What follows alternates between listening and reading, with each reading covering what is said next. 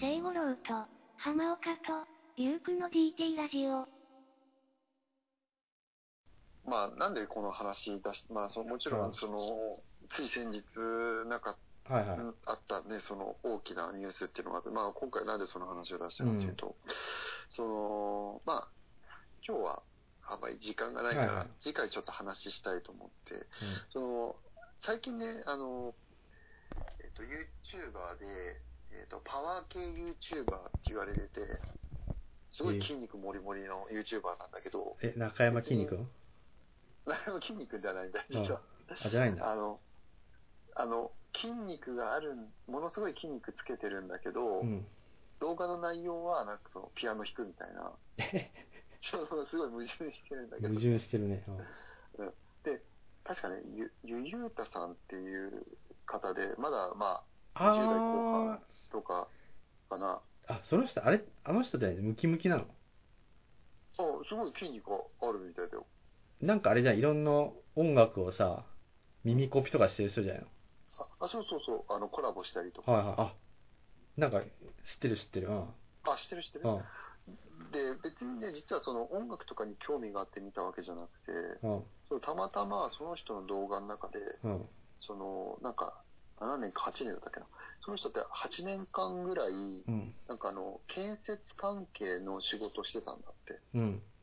で、その建設関係の、その、まあ、建設業界の闇みたいな形で、うん。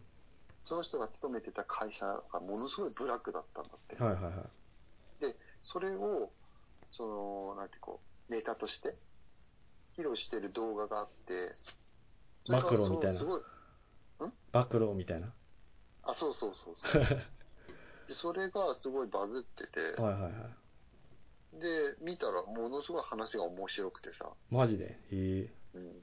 で、それをまあ、見て、で、その時にさ、ちょっと、ずっと頭の中に、こう、よぎってたというかさ、まあ、前もちょっと話したと思うんだけど、なんかその、自分が、まあ、10年間うん。勤めてた会社もやっぱりめちゃくちゃブラックだったんだよ。ああ、言ってたね。うん。うん。で、なんかもう本当に、え、その、そ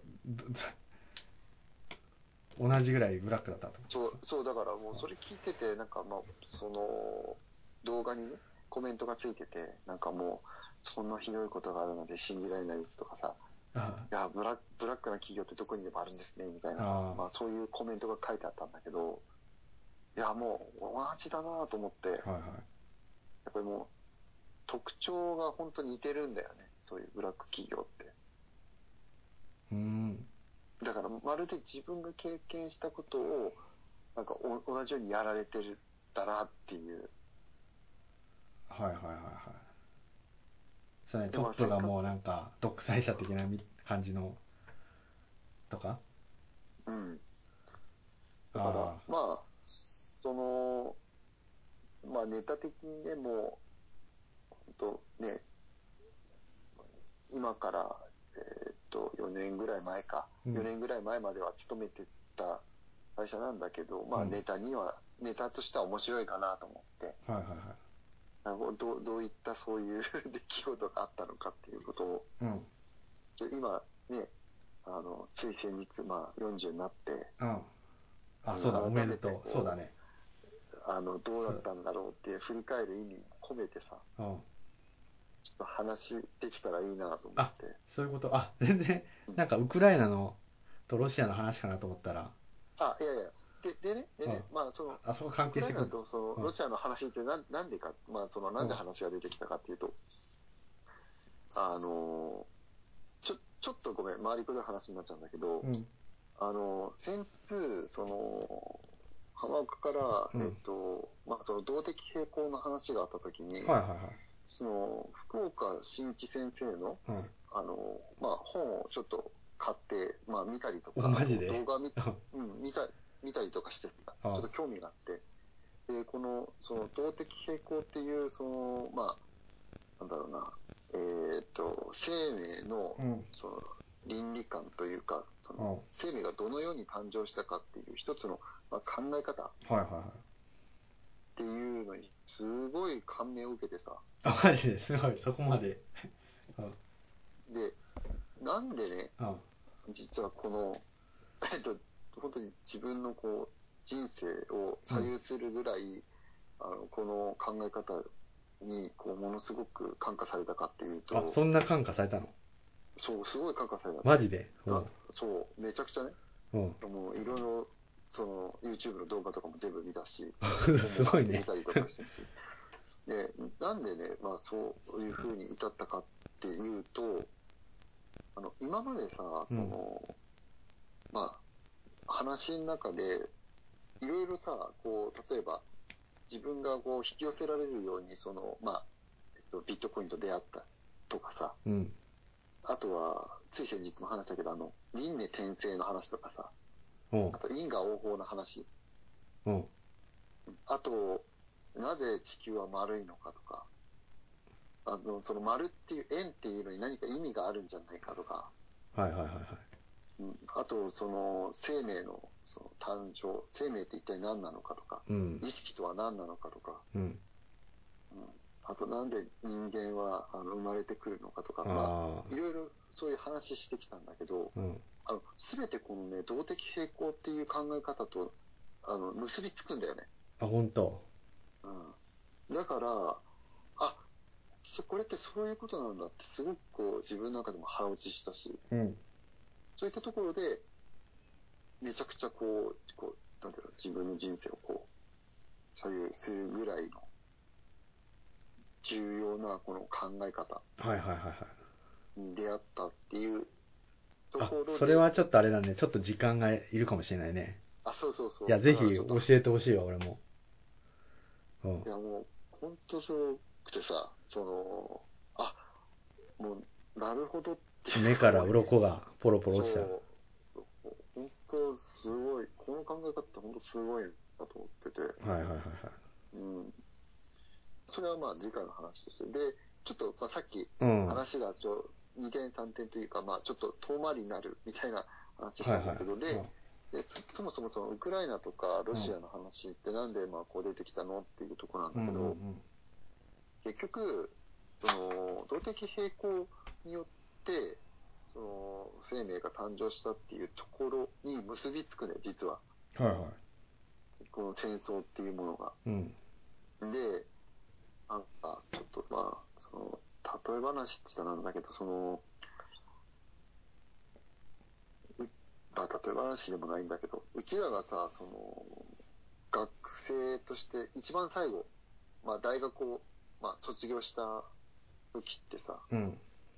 まあ世の中のことって全然知らなかったじゃん。はいはい。その、大人のルールみたいな。うん。で、特にさ、自分たちが行ってた学校っていうのはまあ国立の学校で、うん。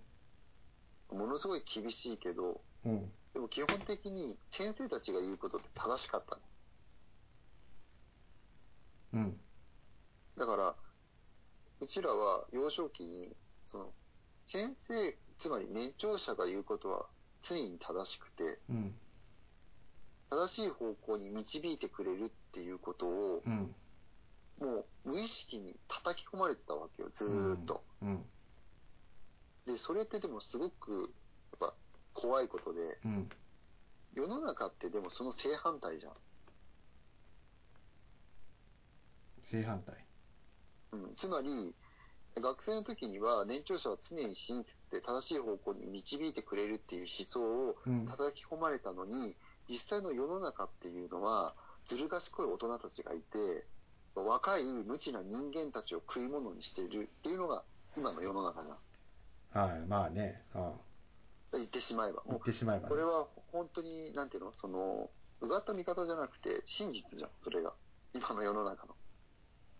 まあ、それをうまくオブラートに包んで、綺麗な言葉で。世の中に発信してるみたいなのが実態で、多分ね。そう。うんで、これはさっきの話に戻るんだけど、うん結局、ウクライナのこの侵攻ってまさにこれなんだよ。ああ、なるほどね。はいはいはい。うん、若い何も知らないロシアの兵士たちは、戦争だとも知らずに演習だと思ってウクライナに行ったけど、実は戦争だったと。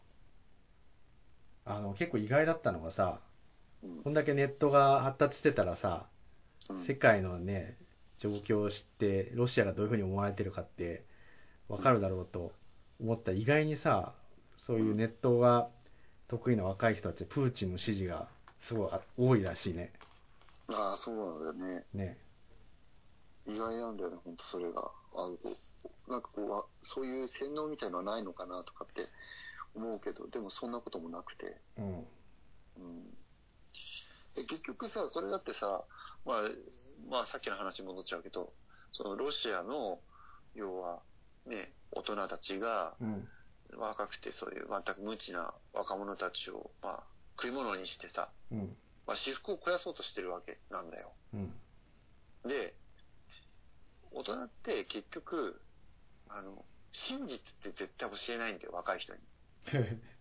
自分にとって都合のいいこと、もしくは与えることによって自分に何かメリットがあるっていうことは教えるけど、うん。さっき言った通り、基本のスタイルっていうのは相手をどう使うかっていうことばかりを考えてるから、うん。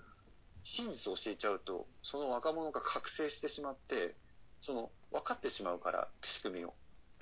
大人は真実は絶対答えないんだよ。ああ、まあね。まあ多分その大人っていうのはあれね、そういう、分かっててやってる人たちってことだよね。あ、そうそう。で、うんそう。ありがとう、ありがとう、そう。そうなんだよ。で、ここで言う大人っていうのは、うん。つまり、ものすごくずる賢くて、うん。知能がものすごく高いうん。人間のことを、まあ、指してるんだけど、うん。で、やっぱりさ、その、結局、まあ自分なんかもそうだったんだけど、うん。まあね、10年間、ブラック企業に勤めて、うん。で、辛く苦しい経験をして、で、結局、じゃあ、どうやって学んだかっていうと、そういう経験からしかやっぱ学べないんだよね、そういったことって。うん。あの、気がつくしかなくて、誰も教えてくんないし、うんいちいちさ、うん。手取り足取りさ、世の中はこういう仕組みで、君はこういう風にすべきなんだよなんて言ってくれる人なんて誰もいないわけじゃ。うんん。だからそういう世の中の真理っていうのを、まあ、自分のね、経験から、その学んでいくしかなくて、結局のところは、あの、まあ、こう生物の、のまあ、仕組みでもあるんだけど、うん。まあ、弱肉強食なんだよね。うん。うん、結局、強者がいて、弱者を食っていくと。うん。で、これって、実はね、その、さっき言った動的平衡にもつながってて、はいはいはいはあの、まあ、あの、うちらってさ、もう忘れちゃってると思うんだけど、うちらって、その、地球に住んでる地球人じゃん。い。うん。だから地球の一部なんだよね、実は。もうあ全、全然多分忘れちゃってると思うんだけど。そうだね。で、地球の一部ってことは何かっていうと、その、地球にいなきゃまあ当たり前だけど、すあの、生きていけないわけじゃん。うん。で、例えばさ、その、まあ、人間はものすごく高い知能を持ってて、うん。あの、月に行きましたと。うん。で、月に行って、まあ、いろいろこう、なんか調査しましたって言うけど、結局、うん。人間ってその時宇宙服着てるじゃうん。ん。で、宇宙服着てるっていうことはどういうことかっていうと、宇宙服の中は地球の環境なんだよ。そうだね、確かに。うんだだから、地球にはいるけど、地球に住んでるのと同じなわけでしょ。うん。だから、何が言いたいかっていうと、うちらは地球の一部でしかないと。はいはいはいはい。うんで、で、でね。で、この動的平衡っていう考え方は、えっと、生命っていうのはそもそもその現象なんだよね。あの、なんかさ、その生物っていうとどうしてもその物体、肉体とかさ、うん。そのもの自体に目がいってしまうんだけど、うんそれはあくまでその目に見えるものであって、うん。その福岡先生が言ってる動的平衡っていうのは、うん。生命っていうのは、えっと、その循環によるその現象に過ぎないと。はいはいはい。生きるっていう現象に過ぎない。うん。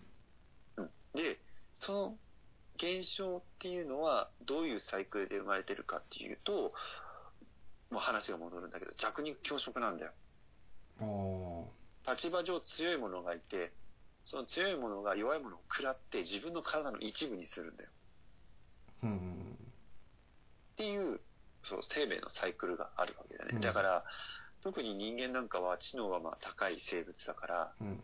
まあまあ単純に、まあ食うだけじゃなくて、そういうさっき言った、まあ、立場上強い人間が、立場上弱い人間を叩くっていうことをするんだよね。なるほど。でこれはまさに今回でいうロシアとウクライナの立場なわけよ。強者であるロシアが一方的に弱いウクライナを侵略してうんい。じめると。で強者は絶対に弱者に対して容赦しないんだよ。はいはいはいはい。でね、今ね、まあその、ちょっと話、あまりまとまらなくて申し訳ないんだけど、いや、いいよ。そう、わあの、自分がね、40になって、まあうんなかなかその、いろいろ人生経験を積んできて、うん若い人にもね、こう、まあなかなか話す機会なんかもないんだけど、ぜひね、やっぱり知ってほしいことがあって、はいはいはやっぱね、自分の反省も含めて、まあ言いたいんだけど、い。うん。やっぱその学生時代に、まあアルバイトとかそういうことではなくてね、うん。その世の世の中についてこうやっぱり自分で学ん積極的に学んであのいろいろ考えて、うん。えーなんていうのそう自分のことをアップデートしていく時間ってすごく重要なんだなっていうああ。ただただねもう日常的にうん。なんか遊びばかりを求めてうん。でそういうものに溺れてね何にもしないでただただすごだらだらだらだら過ごしてうん。いるっていうのはとても危険なことで、はいはいはいはい。やっぱそれってね、思考停止に陥っちゃうんだよね。そうだよね。で、それってね、何が怖いかというと、麻薬と一緒で習慣になって、大人になった時に自分が弱者だっていうことすら気づかなくなっちゃうんだよ。うん。だから、社会に出た時に自分が弱者だってわからないから、強者に食い物にされてるってことも知らずに、ず、ずっと過ごし続けちゃうのよ。養分になっちゃうの。そうそうそうそうそう。いや、俺もうね、いろんなことが思い起こされるんだけど、やっぱね、まず、親の影響はちょっと結構でかいなっていうのが、ああ、そうだね。あ親、親で次は学校か。あ、もちろんもちろん。うん。全部それがやっぱり自分たちのね、あの、かなんだろう、大元になるからね、すべてが。考え方とか、生き方も。そう、やっぱり結局、あの、せん、なんていうかな、すごいね、俺が最近気づいたのは、なんか、人生っていうかその、うまく生きていく上でね、うん。まあ何でもいいんだけど、一番大事な能力って何かなっていうのがあって、うん。俺なんか、あの、認知が一番大事だと思ってて、おお認知。あ結局、その、その、まあ目で見たもので何でもいいけど、うん。あの、インプットっていうかさ、うん。その、見えてる事実をどう捉えるかってことが多分一番重要だと思ってて、そこの捉え方を間違えると、もうその後の結果が決まっちゃうんだよ。あだ例えばさコップの水が入っててさ、うん。半分の水が量だとするじゃん。うん。それを半分も入ってるっていうふうに思うのか、うん。半分しかないかって最初に思うのかで、もうなんていうの、その後の捉え方とかさ、感じ方が全部変わってくるじゃん。うんうんうんうんだ一番最初どう認識するかっていうのが俺なんか一番大事だと思ってて、うん。その認識っていうのは自分がその、どういうさ、考えとか、あの、これまでの教育とかさ、うん。親、親とか学校とか、そういうのが全部影響してるわけじゃん、その認認識って。うん。だからそこを間違えると、結果もう、あの、ものすごく変わってくるなっていうのがさ、思って、自分がその洗脳されてる状態だと、もうその認知もパターンもさ、偏っちゃうなと思ってて、うん。うん。ださっきの怒るのもそうだけどさ、うん。なんか、ね、見て、怒る場合とさ、まあそれ別に怒るほどもんじゃないかって、に、認知の仕方でその後の結果がだいぶ変わってくるじゃん。あそうだね。そう。うんうんうんうん。だからこういかに認知をこう正しい認識というかね、うん。あの、偏見なく、もうありのままに捉えるかっていうことが、いかに大事かなっていうのがすごい最。近思ったから、やっぱり、うんああの、みんな見てるものは同じだとしても、100人いたら、うん。100人いたら見てるものは同じなんだけど、認識のパターンパターンは100通りあると思うんだよ。まあそうだね、うん確かに。だからそれをいかにありのままに認識できるかってことがすごい大事だから、どういう情報を自分にインプットして、何、どんな洗脳が今自分にあるのかって気づくことっていうのが、すごい大事だなと思ってて、で今自分がここ、ね、1年やってるのはその洗脳を解くみたいなのをね、うん。ちょっと自分の中でやろうかなと思ってて、うん。だから結構その歴史の本とか結構読んだりしてたよ、割と。うん。なんかその、すごい自分もどう、どう、そのね、今話したとこ同意なのが、うん。結局、まあこれも同じ繰り返しになっちゃうんだけど、うん。人の人生ってやっぱりそのじ有限で時間が決まってて、うん。全てを学ぼうとしてもやっぱ学びきれないわけよ。うん。じゃあどうするかっていうと、過去の偉人たちが残した歴史をもとに、同じことを起こさないようにやっぱり反省したりとか、そこから学ぶことってすすごく多いと思うんだよね。はいはい。だからそういった意味で、やっぱり歴史学ぶってことはすごい重要だと思うんだよ。つまり同じ、例えば過ちを繰り返さないようにするためには、すでにもう過ちを犯した人たちの経験をもとにそれを自分のものにしていくと。あ、そうそう、あの、すごいさ、岡田敏夫さんっているじゃん。うんうん。まあ、いろいろあったけどさ、うんやっぱこの人ね、なんだかんですごいなと思ってて、うんなんか歴史について言ったんだけど、うん人間は、まあ、未来ってわかんないじゃん。うんでもなんとか未来はどうなるかってみんな予測しようとするじゃん。うんうんうんで、結局その、未来を知ろうと思ったら、もうあの、自分たち人間できるのって過去を遡ることしかないんだよね。あ、そうそうだね。うん。そまさにその通りだ。そう。で、過去を遡ると何がいいかっていうと、今までの人類の歴史があるわけじゃん。何千年も。うん。そのスパンで、あの、視野を広げられるのね。うん。だから、今起こってることのようにさ、目の前のことだけに反応してたら、目の前の未来しかわかんないんだよ。うん。うん。うん。でも歴史の3000年分さ、遡ってみて、じゃあ後ろを振り返って3年前見た知識で、前を見たらさ、そう3000年分の未来がさ、あの、そのぐらいのスケールで考えれるわけよ。うん。で、あともう一個大事なのが、うん人間の脳ってさ、確かね、1万5000年前からし変化してないのね。うん。世の中は変わってるけど。ってことは人間のやってることっていうのは、もう基本的にはもう変わらないわけ。うん。そうだね。人間の考えとか、うん。喜怒哀楽って。で、それって全部歴史の中に入ってるわけよ。うん。だからそれを2つ合わせると、歴史を見ていって、その知識を持って未来を考えれば、のが一番その未来を予測するには、あの、正しい方法だって言って、だから歴史を学ぶのは重要だってこと言っててさ、うん。それはなるほどそうだなと思って。今話聞いて思ったうんんだけどさ、あの、ひろゆきがさ、うんあの、すごいその、まあ、ヤンキーとかをバカにしてる話があってさ、うんヤンキーっていうのは自分の経験からしか学ばないんだって。ああ、はいはい。だけど、賢い、あの、なんていうの、まあ社会を動かすような人間っていうのは、まさにその歴史とか、うん人から学ぶんだって。うん。だからそれ、その違いなんだって。それはなぜかっていうと、さっき言った通り、結局、多くの人が経験したものからうん。学べば、あの、要はそこにレバレッジをかけれるわけよ。うん。自分の人生だけじゃなくて、人の力も借りれるわけよ。そうそう、なんかこう別の言い方すると、そうだね、なんかあの、巨人の肩に乗るっていうかさ、うん、そうそうそう。今まで積み上げてきたものに乗ると遠くまで見えるわけだね。うん。うん。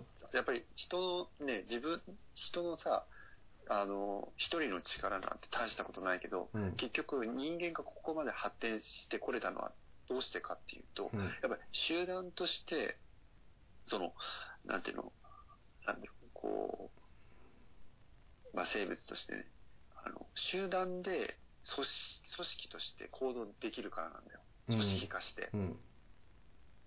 だからそれは裏を返せば、そういう力ってのはものすごい優れてるんだよ。はいはいはいはい。だから、そだからこそ、そういう歴史から学ぶべきなんだよね、絶対に。あの、自分の一人の経験なんかはっきり言って大したことなくて。うん。だってね、たかだか20年とか30年とか、そんな経験でしょ。自分の経験って。それはすごいよくわかるよ。そうなんだ。だからやっぱ歴史って結構やっぱちゃんと重要じゃないかなと思って歴史を学ぶのはね。あだってもう人間の繰り返すけどもう変わってないのもん人間の脳はずっと。うん。だから1000年前の人を今に今の世界に呼んできたってまあ最初は戸惑うだろうけど多分い今となんていうの？あのか同じ同じものを見て喜んで同じものを見て悲しむと思うんだよねうん。おそらく喜怒哀楽のポイントは変わんないと思うんだよ人間の、うん。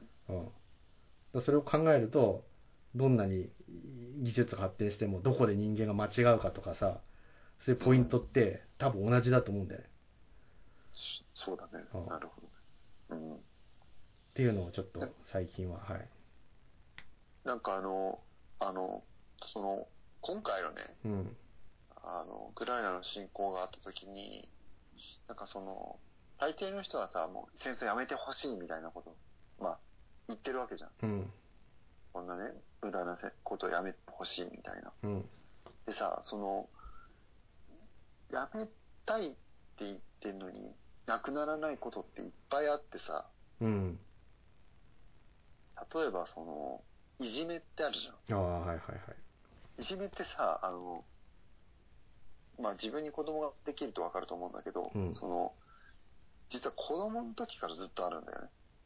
いじめってずっと。うん。すごいちっちゃくて、まだまだそんなにその、ね、あの、なんだろう、物事をさ、うん。あの、正しく判断できない、そういう小さい子供ですらいじめがあって、この前ニュースでさ、なんか小学1年生がさ、うん。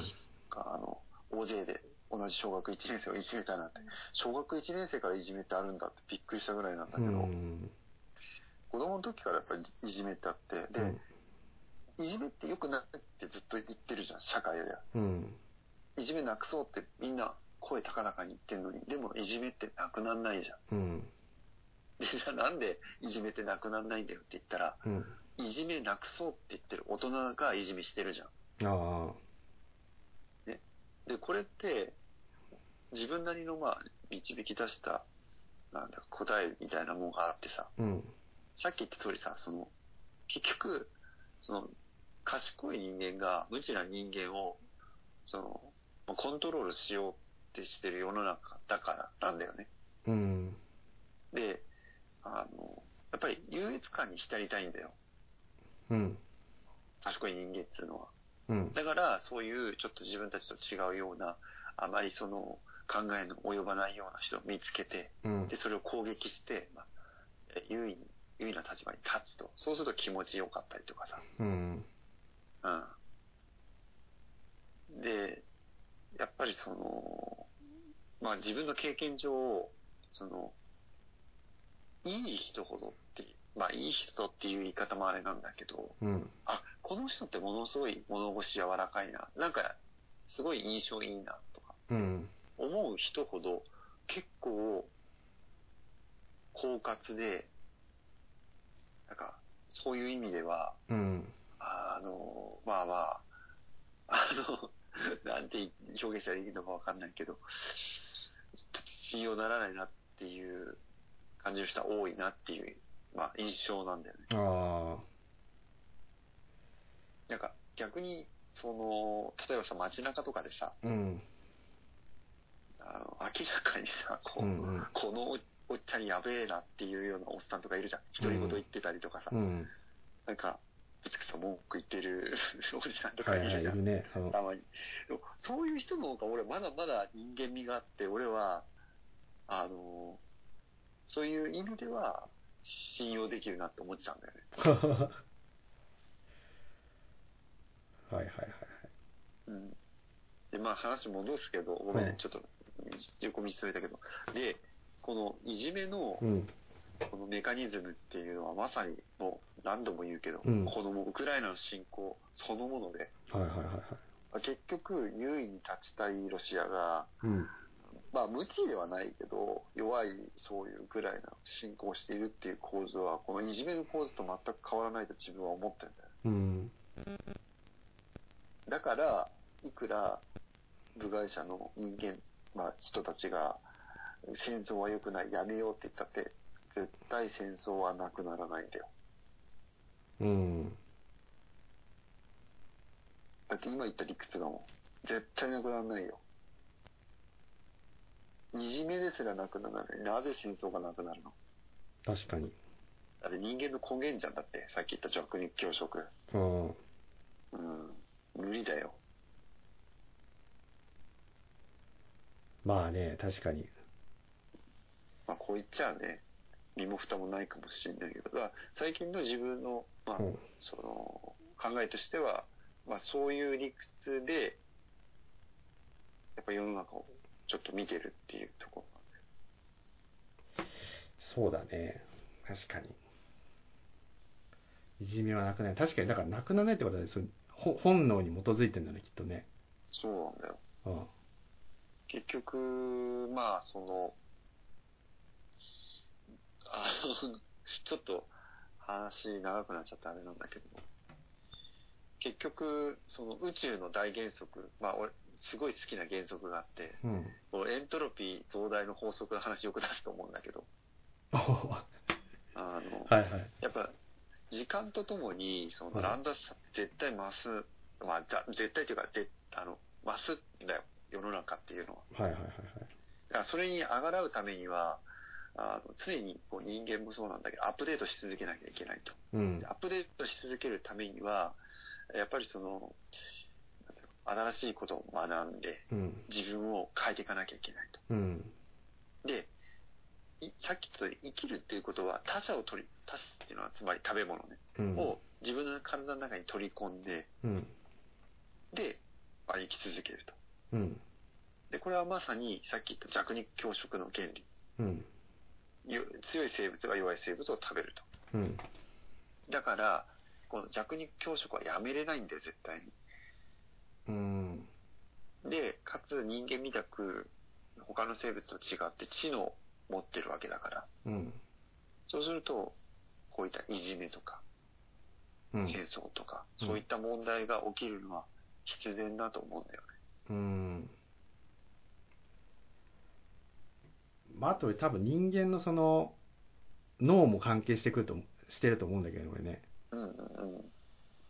あの人間の前もなんか話したかもしれないけど人間の一番の特徴ってそのフィクションを生み出せるっていうさあ要は虚構をさあの作り出してそれをみんなで共有できるから何百人何千人っていうので集団にななるっていうのがあ。うん。うんあの地球上で人類がさ一番その,、あのトップに立った理由理由だっていうのがあってさうん。あのサピエンス全史っていううん。本に書いたんだけどさそうなった時そのなんていうのあのまとまるのにさ一番いいのってさやっぱ敵を作ることじゃない？うん。敵を作ることで自分たちはまとまって結束力を持ってあの敵を倒すっていう。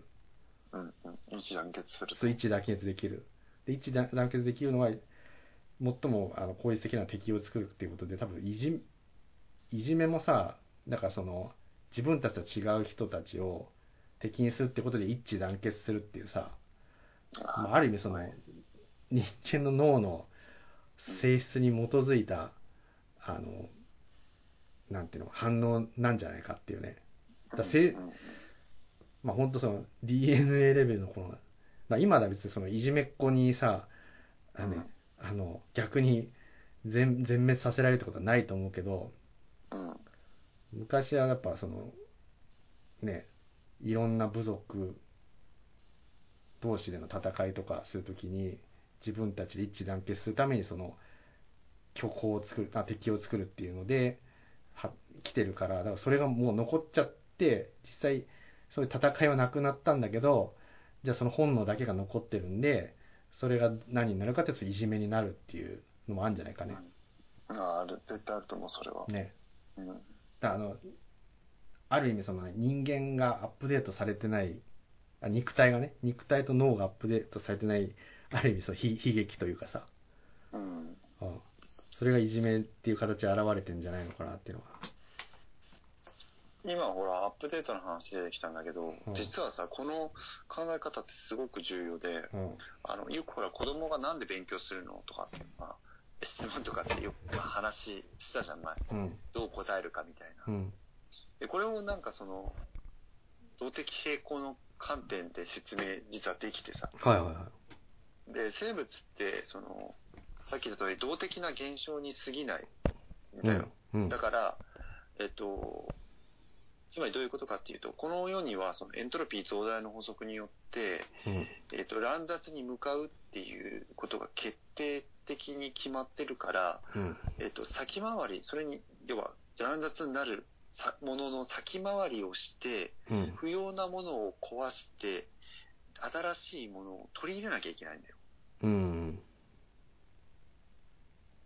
そうでないと、全てを失って、うん。その、性現象っていうのを維持することができない。つまり死んでしまうから。はいはいはいはい。で、これは、あの、体だけじゃなくて、例えばその、例えば社会だったりとか、うん組織とか国とか企業とか全部に当てはまるルールで、うん。だからこそ、やっぱり勉強してアップデートしなきゃいけないっていうのが答えなんだよね。出した。あ。はいはいはいはい。うん。だから、あのーこの動的平衡の考え方って本当にね、何でも当てはまっちゃうんだよ。すごいね。その万能ナイフみたいな感じだよ、それね。そう、だから前から疑問に思ってたそのエントロピー増大の法則、なんでこんなにもこの法則に惹かれるのかなっていうところにもすごい、やっぱり、あ、ここにやっぱり関係していくんだなっていうところもあったし、うん。あのビットコインの話で言うと、そのビットコインの中心、中心というか重要な部分っていうのは、中央集権的ではなくて、分散的、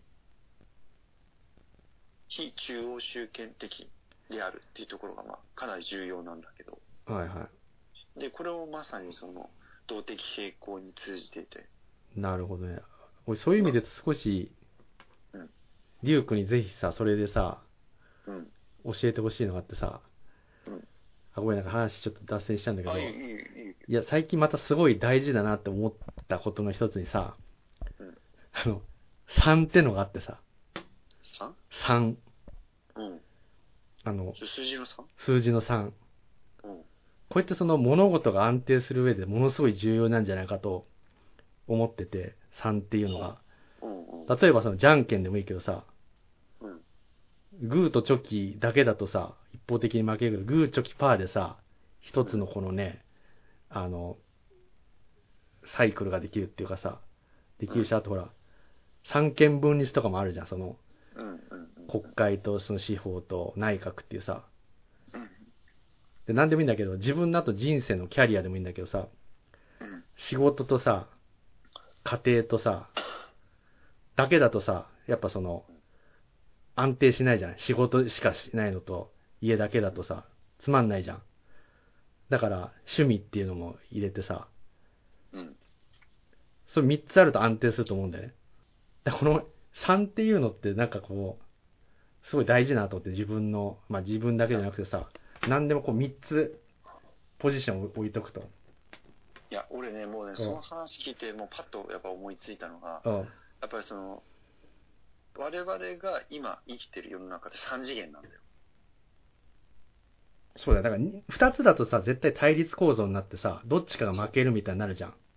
そう。あのね、それ超重要な視点で、おいやもう聞いててまさにそうだなと思って、あのさ、その人間が自分っていう自我を意識するのって、うん。3つの関係があるから意識できるんだよ。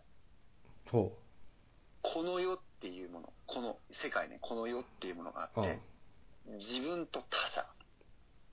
うん。うん。で、それを見る客観的な自分。うん。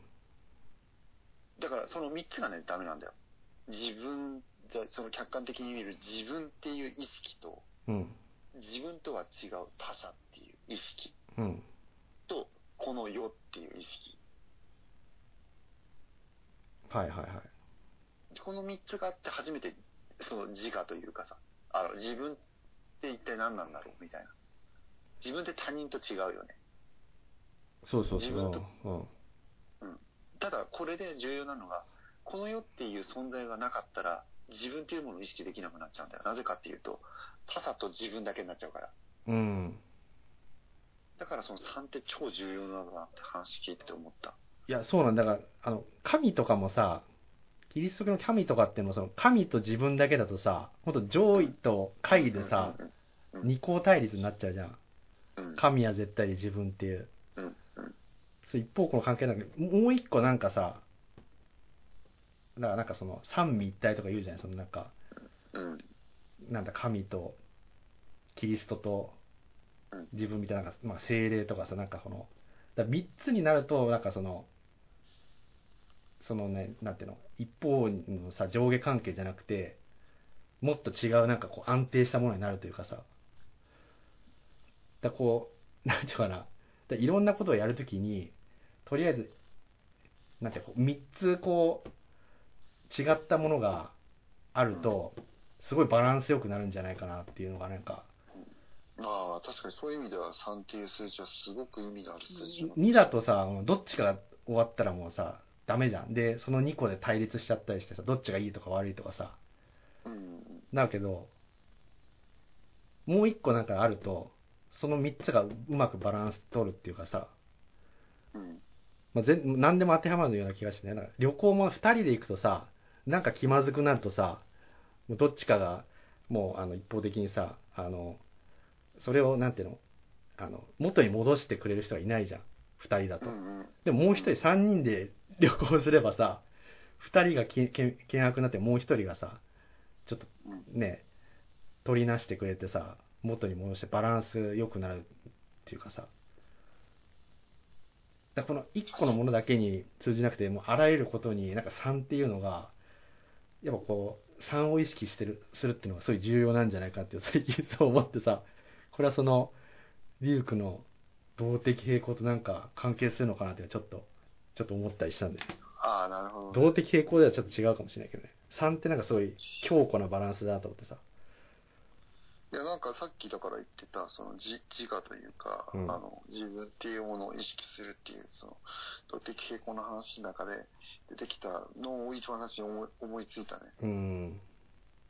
まあ、その、関わってるとは思うんだけど、そのどうしても動的平衡っていうのは、その生命に関わる生物学的な考え方だから、はいはいはいな。かなかね、ちょっとね、その、なんて言うんだろう、こう、関連が難しいというか、うん。結びつくまでにとてもこう、距離があるというか、まあそうだね。うん、なんかこう、ダイレクトに、さっき見たそのエントロピー増大の法則とか、うん。あと社会とか組織とか国とか企業とか、そういった、そのなんか組織とか、そういう話と、なかなかこう、一個、ワンクッションをこう挟まないと、話できないかなって聞いてて思った。ああ、まあダイレ。クトにはちょっとなかなか難しいかなと思って。うん。そうだよね。だから、やっぱりその、さっきブラック企業じゃないけどさ、自分と会社っていうその、自分とブラック企業しかないと多分さ、上下関係になって逃げれないと思うんだけど、もう一個別のさ、うん。あの、じまあ、別の自分があの、ね、あの、活躍できる場所があれば、うん。あの、ちょっと精神のバランスが持てるんじゃないかなと思ってさ。まあ、それブラック企業が抜け出すっていうのが一番いいかもしれないんだけど、この2、二つのものだけよりもこう3つあるとこう安定するっていうね。うん。うん、この考えは結構いろんなことに使えるんじゃないかなと思ってさ。ああ、ちょっとね、これ全然まとまってないんだけど、これはもうちょっと深めていきたいなとちょっと思っててさ。ああ、いいね、いいね。ぜひ、それちょっと、その数字の3っていうものが具体的にどういったものに結びついてくるのかっていう話とかうん聞いてみたい。もっと。そう、だから俺、今、まあ、え英語とかだけじゃなくてさ、もう一個言語を獲得したら、うん。多分またぜ全然別の思考になるんじゃないかなと思ってさ。ああ、もうそう。あすごい、あわかるわかるわかる。そうね、そうなんだよね。やっぱ興味あるよ、俺も。そうなんだよね。他の言語もう一つ学んだらどうなんだろうなっていう。そうそう。だ、だから完全に今の自分をね、こう、相対的に見れるんじゃないかと思ってさ、3つある、3つの思考パターンを持つことで、うん。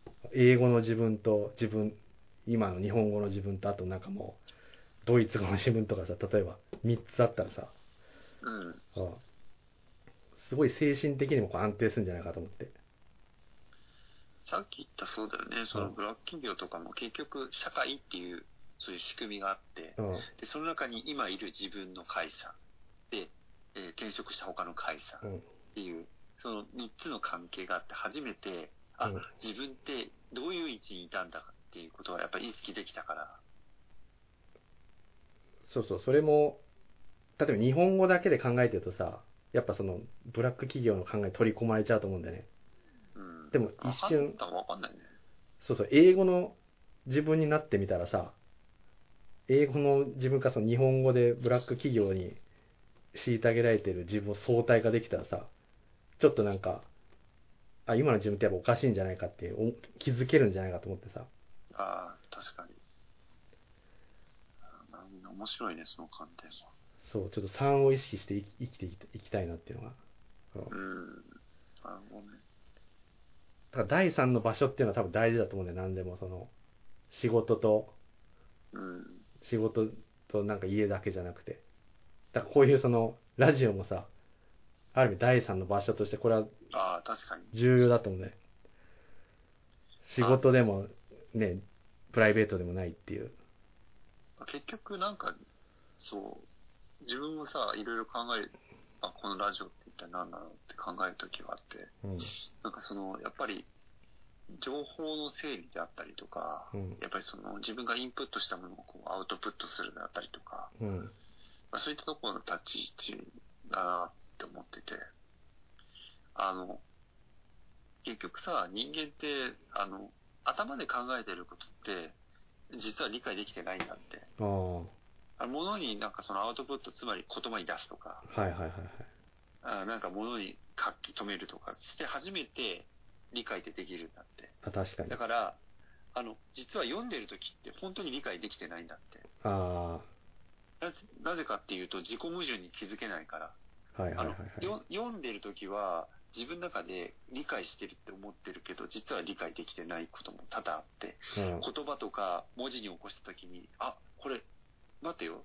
自分の理解はこうだったけど、実はこれ矛盾してるじゃんって初めて気づけるから、うん。理解することができるんだって。あだからまあそういう意味で、やっぱアウトプットってすごく重要で、あ。はいはいはい。本当はね、インプット、まあ例えば YouTube とかさ、本とか見てさ、うんあ、俺これ理解できたなって思ってても、意外とね、説明してみると、あの、理解してないっていうのが分かったりとかさ、うん。まあそういう意味で、まあ重要かなって自分は考えてるね、こういう場が。いや、ほんとそうだよね。やっぱなんかこう、こういうのがなかったらちょっとバランス保てない気がするもんね、俺、ちょっと。うん。なんか、そうなんだよ。まあ今日はちょっと長くなっちゃったけど、あごめんごまあまあ次回は、今回ほらすごい真面目な話しちゃったから、だから次回は、とブラックの、そうそうそう、ど、どんなね、あの、その、ゆ、ゆゆうたさんみたいな感じで、あ、ちょっと聞いてみるわ、それ。ゆあ、見てみるわ、ゆゆうたさんのやつ。うんあおあぜひ見てみて。まあ本当に、あの、なんていうの、サクッ、サクッと聞けるような内容っていうか、見れるような内容だから。ああ、じゃあ俺も、それに乗っかって、じゃあ、じブラック体験を俺も暴露するよ、じゃああ、いえ、ぜひ。あそう、あんまりさ、そうなんだよね。